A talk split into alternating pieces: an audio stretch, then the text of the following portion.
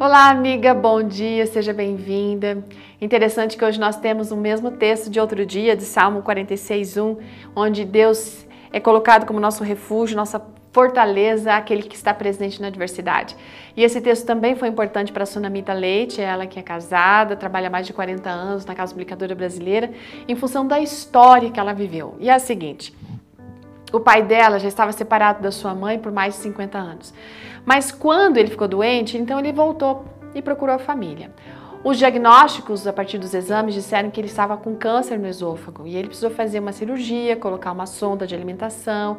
E o prognóstico era que ele não viveria mais de 100 dias. Embora a nossa amiga aqui, Sunamita, se preocupasse com a vida do pai, a preocupação maior dela é em relação à salvação dele. E daí ele foi colocado em oração, inclusive por amigos do trabalho dela, que todas as manhãs oravam às 9 horas da manhã junto com ela. Bom, o tratamento dele já foi um milagre, gente, né? Aí o milagre maior estava para acontecer, porque ela sabia que o pai, se falar em religião para ele, era, era, enfim, era criar uma barreira, inclusive no relacionamento. Mas ela sabia também que a sua avó já tinha orado pela conversão do pai dela, que no caso era o filho da avó, né? E por outros familiares durante a vida inteira. Então ela se dedicou em relação a esta oração e decidiu fazer uma coisa: colocar no quarto do pai uma televisão que tinha acesso ao canal da TV Novo Tempo. um dia, gente, ele estava assistindo o programa Na Meia da Verdade. E daí ele pegou e falou que estava ali só para observar se aquele homem estava falando igual o que a mãe dele falava, né? Aí a Sunamita aproveitou a oportunidade e combinou o seguinte: olha, pai, anota aí suas dúvidas e qualquer coisa errada, qualquer coisa que você não entender direito, aí depois a gente vem e conversa. Nesse meio tempo, o pai fez a químio, fez a radioterapia e se passaram quatro meses. É mais de 100 dias isso. Um dia, ela, ou melhor, ele chamou a, Sunamita dizendo que queria uma Bíblia. Ela comprou, deu para ele. Passou mais uns dias ele quis estudar a Bíblia. Aí a Sunamita combinou com um amigo que ele estava em licença médica para que fosse todos os dias, ou melhor, todas as tardes, estudar com seu pai, porque ele estava com pressa de aprender as questões da Bíblia.